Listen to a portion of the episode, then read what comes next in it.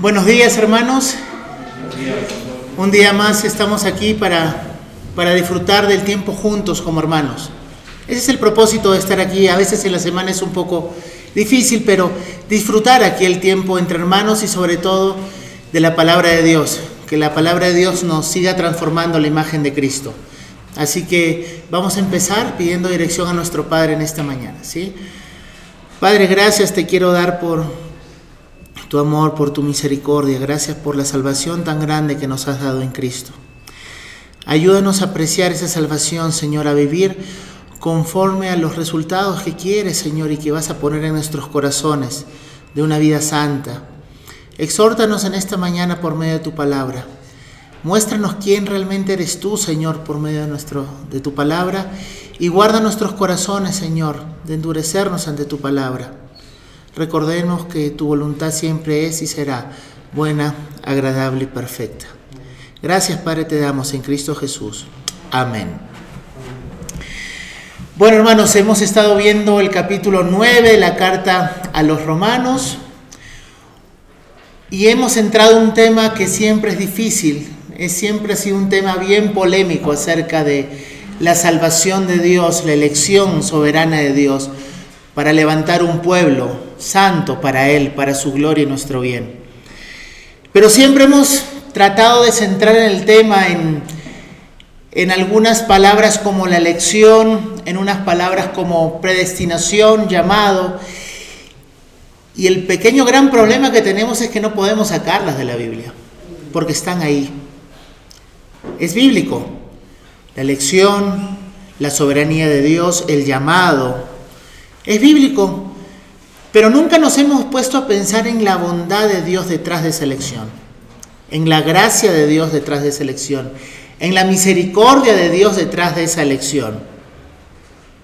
Recordemos que el pueblo étnico de Israel se preguntaba, como vimos la vez pasada, la semana pasada, ¿en realidad ha fallado la palabra de Dios? ¿Las promesas de Dios han fallado para con el pueblo étnico de Israel? Habiendo visto que acabamos de de negar nosotros como judíos y como israelitas acabamos de crucificar al Mesías. ¿Qué esperanza tenemos? ¿Es que ya Dios nos abandonó?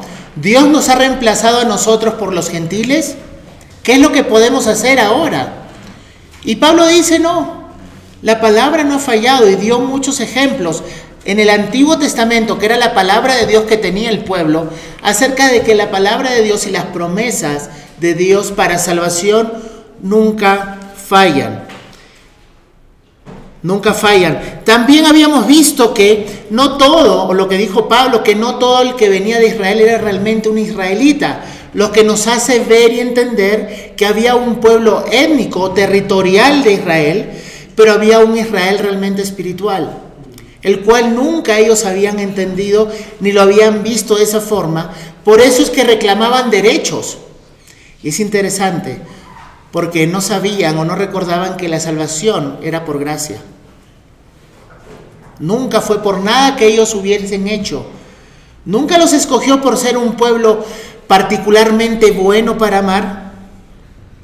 Israel no era un pueblo que era fiel a Dios, lo negó muchas veces, se quejaron con los líderes y con los profetas acerca de Dios pero sin embargo así decidió soberanamente amarlos y cumplir su propósito para con ellos hasta el final como lo va a hacer. Dios levanta un pueblo santo que no depende de haber nacido en un lugar en particular, sino que era una muestra de su libre amor. Porque el amor de Dios no es condicionado por nada que nosotros podamos hacer o dejar de hacer. Nuestro amor caído por el pecado es muy diferente. Nosotros generalmente amamos a los que nos aman y sonreímos a los que nos sonríen y saludamos a los que nos saludan. Pero ese no es el amor de Dios, ni es el amor de Dios para nosotros, ni es el amor que Dios quiere que nosotros tengamos para el resto. El amor es un amor totalmente contrario a lo que todos nosotros podemos creer, sentir o pensar. Entonces hablamos también la semana pasada acerca de ser parte del pueblo de Dios no dependía de voluntad de hombre o esfuerzo, sino del amor mismo de Dios. Nadie nace creyente o cristiano, es lo que dijimos la semana pasada. Nadie puede decir, nací en una familia cristiana, por eso soy cristiano. Muchos piensan que solamente nacer dentro de una familia cristiana, o muchos dicen, yo soy creyente desde chiquito. ¿Sí? Cuando no hemos entendido que todos nosotros, los seres humanos, hemos nacido espiritualmente muertos, sin una relación real con Dios, solamente buscando a Dios para que cumpla lo que yo quiero en mi vida y no para hacer su voluntad. Y esa es la muerte espiritual del ser humano, que no busca la gloria de Dios, sino que busca su propia gloria. Y eso es lo que también pasa dentro de la iglesia. Por eso es que muchas veces, así como los israelitas no entendían cómo es que no todo el pueblo de Israel étnico se salvó, bueno, también dentro de la iglesia pasa exactamente lo mismo, lo dijimos la semana pasada. No todos los que congregan en un local tal vez sean creyentes, nacidos de nuevo. Y es por eso la importancia de evaluar nuestro estado espiritual delante de, Dios y su palabra. Porque como dice la palabra de Dios, en aquel día muchos me dirán, yo hacía esto, profetizaba en tu nombre, echaba fuera demonios, pero yo te diré, apartados de mí nunca los conocí, hacedores de maldad. ¿Qué relación tenemos con Dios? ¿Lo consideramos como un padre realmente? ¿Nos consideramos como iglesia hermanos? Una familia, una filiación más grande que la carnal. Nos preocupamos los unos por los otros, nos preocupamos también por los perdidos. Eso realmente va a dar prueba que somos hijos de Dios porque tenemos un corazón como el de Dios. Un corazón que busca a los perdidos, que se preocupa por nuestras vidas. Tenemos un Dios interesado, involucrado en nuestras vidas más de lo que pensamos o creemos. Ese es el Dios de la Biblia. Finalmente también vimos la importancia de responder las interrogantes. Los judíos tenían interrogantes acerca de que si realmente las promesas de Dios se cumplirían. ¿Ha fallado la palabra de Dios? ¿Qué es lo que hizo Pablo? Respondió con la misma escritura. Y eso lo vimos la semana pasada. Tenemos que comenzar a confiar en que la palabra de Dios, el Evangelio es poder de Dios para salvación, para todo aquel que cree. Es poder de, Dios para salvación. A veces entramos en discusiones filosóficas. A veces veo en internet que muchas personas están tratando de defender la fe en Dios usando métodos y no utilizan la palabra de Dios. Como si esos métodos fuesen más efectivos o más eficaces que la predicación misma del Evangelio. Y no estoy diciendo que eso no es importante, pero finalmente va a ser por persuasión humana o por el Espíritu Santo que las personas van a creer. Por el Espíritu Santo. Y dice que la palabra de Dios está inspirada por Dios, por su Espíritu Santo. Y tenemos que aprender a utilizar la palabra de Dios de la mejor manera. Utilizarla para la gloria de Dios, no para contender, como se utiliza muchas veces no para aplastar argumentos de los otros, sino por amor, para amar a las personas y que puedan conocer al Salvador. Pablo lo hizo así, siempre utilizó la escritura para que las personas puedan ver por eminencia a Dios detrás de esa palabra. Y bueno, la semana pasada vimos todos estos temas, pero seguramente algunos pueden haber llegado a tener la misma pregunta que tuvieron los israelitas o la iglesia de Roma en ese momento. ¿Realmente Dios es justo o injusto en su elección? Esa es la pregunta que muchas veces pasa por nuestros corazones cuando las cosas no salen conforme a lo que nosotros queremos, creemos o pensamos. ¿Es injusto Dios? Y vamos a responder esa pregunta con la palabra de Dios. Y vamos a leer el texto. El texto dice en Romanos 9, de los versículos 14 al 18, dice la palabra de Dios, ¿qué pues diremos? ¿Que hay injusticia en Dios? En ninguna manera. Pues a Moisés dice, Tendré misericordia del que yo tenga misericordia y me compadeceré del que yo me compadezca. Así que no depende del que quiere ni del que corre, sino de Dios que tiene misericordia. Porque la escritura dice a Faraón, para esto mismo te he levantado, para mostrar en ti mi poder y para que mi nombre sea anunciado por toda la tierra, de manera que de quien quiere, tiene misericordia y al que quiere endurecer, endurece. Lo primero que vamos a ver ahora es lo que puedo llamar es la acusación contra Dios. Porque si bien es cierto, es una pregunta que se hacen muchos o se hicieron muchos en ese tiempo, ahora después de escuchar estos versículos que hemos visto, los primeros versículos del capítulo 9 de Romanos, nos puede llegar a hacer pensar, ¿es injusto realmente Dios al elegir a unos y dejar pasar a otros? Y entendamos que esta acusación en contra de Dios, porque le estamos llamando a Dios injusto, ¿no? Le estaríamos diciendo, Dios, tú eres injusto. Pero esta acusación vino después de que habló en la palabra de Dios el profeta Malaquías y Dios dijo, a Jacob amé y a Esaú aborrecí. Fue después de escuchar este versículo del profeta Malaquías en donde muchas personas estaban preguntando, ¿es injusto Dios al hacer esto? ¿Amar a, Jacob y aborrecer a Esaú? Los corazones de los que escucharon esta carta se vieron tentados a poner en tela de juicio el carácter de Dios al llamarle injusto. Muchos de nosotros también podemos caer en el mismo saco.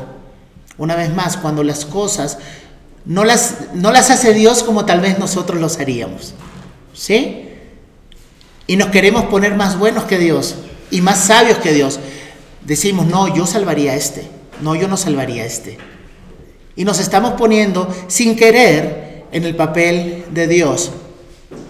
Pero ¿quién puede definir en todo caso lo que es justo o no? ¿Qué dice la misma Biblia, la palabra de Dios, acerca de la justicia de Dios? Dice en un versículo, Dios es un juez justo que no dará por inocente al culpable.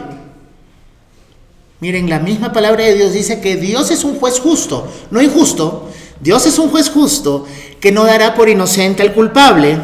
Otro versículo dice, justicia y juicio son los cimientos de su trono.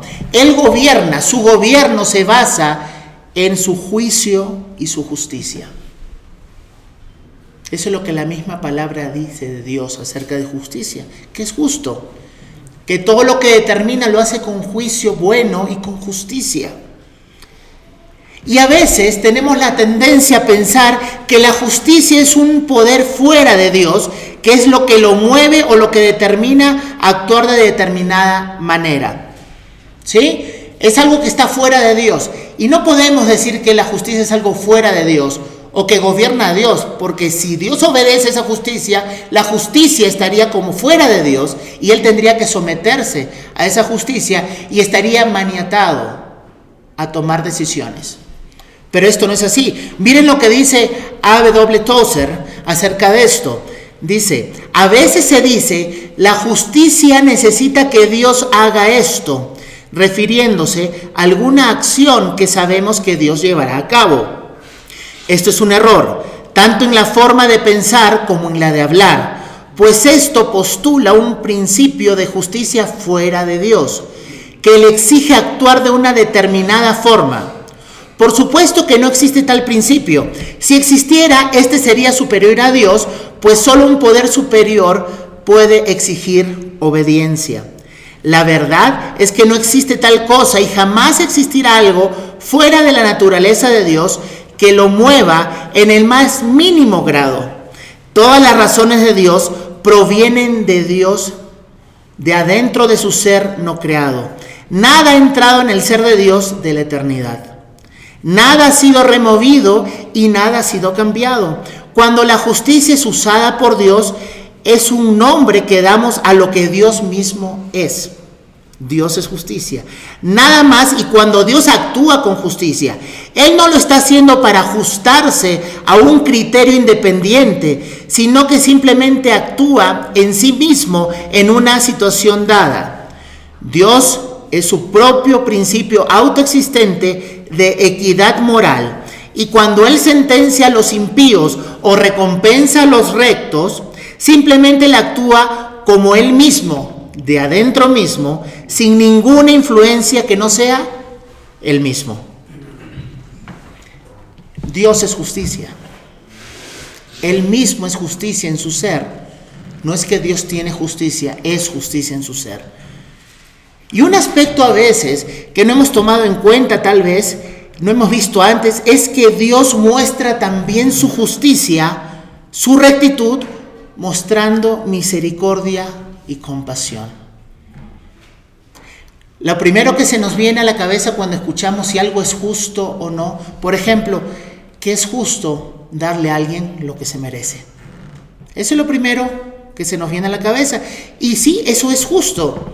Ese es un principio de justicia, darle a alguien lo que se merece. Si alguien roba, lo justo es meterlo preso. Y todos nosotros, por la justicia que Dios también ha puesto en nosotros, es que cuando vemos a alguien que está robando, le decimos que está equivocado. Y lo vas a denunciar seguramente porque hay una justicia. El problema es que también esa justicia está caída por el pecado. Y muchas veces está distorsionada, como muchos de los atributos de Dios que nos ha puesto a nosotros como seres humanos. Amamos, pero de forma condicional. Tenemos misericordia si nos cae bien o mal la persona. Es una misericordia, un amor, una justicia caída por el pecado. Pero la justicia de Dios también se manifiesta en su bondad, compasión y misericordia. Miren lo que dice la palabra de Dios en el Salmo 116, 5. Dice, clemente es Jehová y justo. Sí, misericordioso es nuestro Dios. Y otro versículo que es mucho más claro en Isaías 30, 18. Por tanto, Jehová esperará para tener piedad de vosotros y por tanto será exaltado teniendo de vosotros misericordia, porque Jehová es Dios justo. Bienaventurados todos los que confían en Él. ¿Lo vemos? Él da misericordia, compasión, porque es justo. Entonces, Parte de la justicia de Dios no solamente es darle a alguien lo que se merece, sino brindar de su propio ser a las personas libremente de su misericordia y compasión. Y Pablo entendía esto, por eso cuando dicen ante tal acusación contra Dios, Dios es injusto al momento de elegir a unos y dejar pasar a otros, dice con un rotundo no, en ninguna manera Dios es injusto.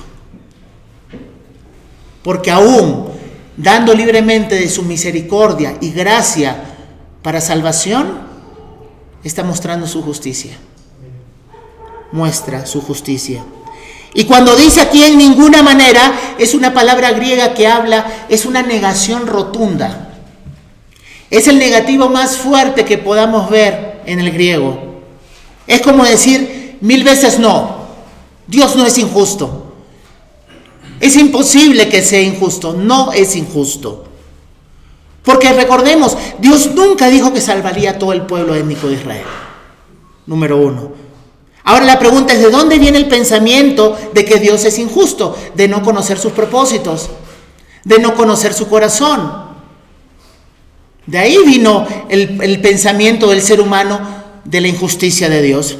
Y ya vimos que parte de la justicia de Dios es extender su gracia, su misericordia, su compasión.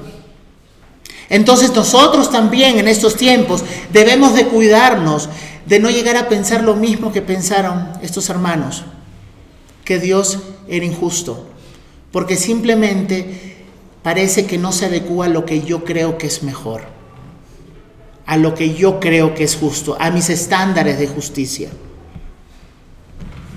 Da Pablo una respuesta categórica, dice no. Y el corazón del hombre siempre ha sido igual de rebelde. Adán y Eva dudaron de la bondad, de la provisión de Dios en el Edén, ¿correcto? Dudaron. De todo árbol, de todo fruto de árbol puedes comer, pero del árbol de la ciencia del bien y el mal, de este no comerás. El día que comáis, ciertamente morirás. No confió en que Dios le había dicho todo lo necesario en ese momento para vivir, para disfrutar de Dios, para disfrutar de toda la creación. Se fijó en lo que Dios le dijo que no haga en lugar de fijarse en todas las bendiciones que le había dado. Dudó de Dios. Y así también dudamos. Ahí dudaron de su justicia. No, no es justo. No es justo que Dios no nos permita comer de este árbol. ¿Se dan cuenta? Siempre tenemos la tentación a dudar de la bondad, la misericordia, la gracia y la compasión en todo lo que Dios nos dice y nos pide. Pero luego de decir Pablo un no rotundo con respecto a este tema, va a ir a dos argumentos. Va a explicar acerca de por qué Dios no es injusto.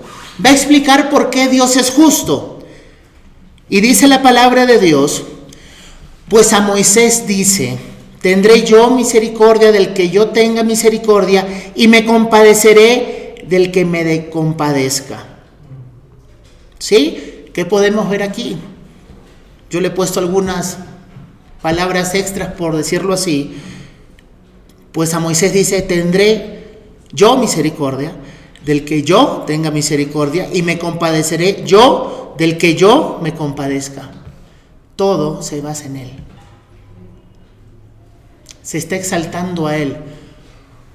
Porque la salvación del ser humano glorifica a Dios es para la gloria de Dios, es para mostrar principalmente la gloria de Dios.